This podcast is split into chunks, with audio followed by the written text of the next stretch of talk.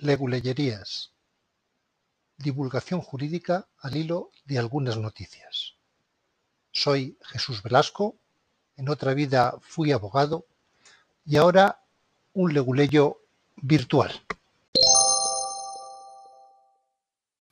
La mujer que mató a su hija confiesa que quiso vengarse de su exmarido.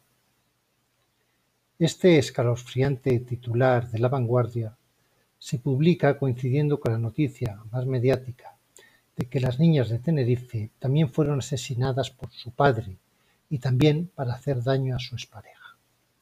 Como dice la ley, la violencia sobre personas menores de edad es una realidad execrable y extendida a pluralidad de frentes.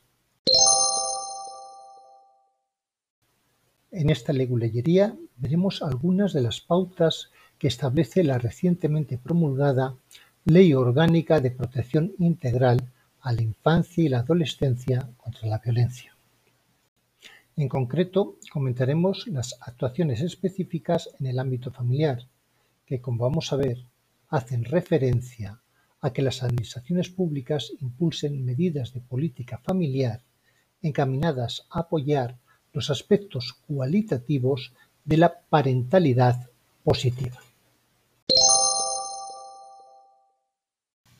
La propia ley nos dice que la parentalidad positiva es el comportamiento de los progenitores fundamentado en el interés superior del niño, niña o adolescente y que se orienta a que la persona menor de edad crezca en un entorno afectivo y sin violencia, que incluya el derecho a expresar su opinión, a ser tomado en cuenta en todos los asuntos que le afecten, a la educación en derechos y obligaciones, que favorezca el desarrollo de sus capacidades, que ofrezca reconocimiento y orientación y permita el pleno desarrollo en todos los órdenes.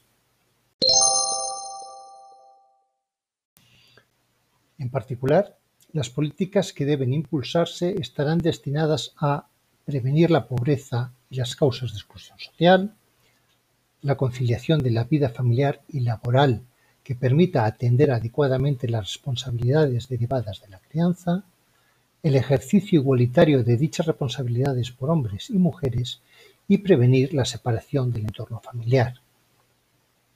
Tales medidas habrán de individualizarse en función de las distintas necesidades de apoyo específico que presente cada unidad familiar.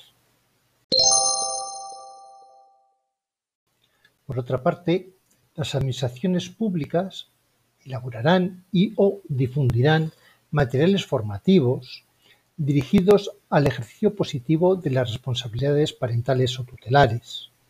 Estos materiales contendrán formación en materia de derechos y deberes de los niños, niñas y adolescentes e incluirán contenidos específicos referidos a combatir roles y estereotipos de género. En esta ocasión, no me parece que sea abstruso comprender que por encima de todo ha de procurarse el interés, superior de los menores y que el mismo no puede verse diluido por consideraciones de ningún otro género. Lamentablemente, el tenor de las disposiciones legales resulta un tanto difuso, por lo que necesitará ser desarrollado con políticas verdaderamente efectivas que no se pierdan en laberintos burocráticos competenciales.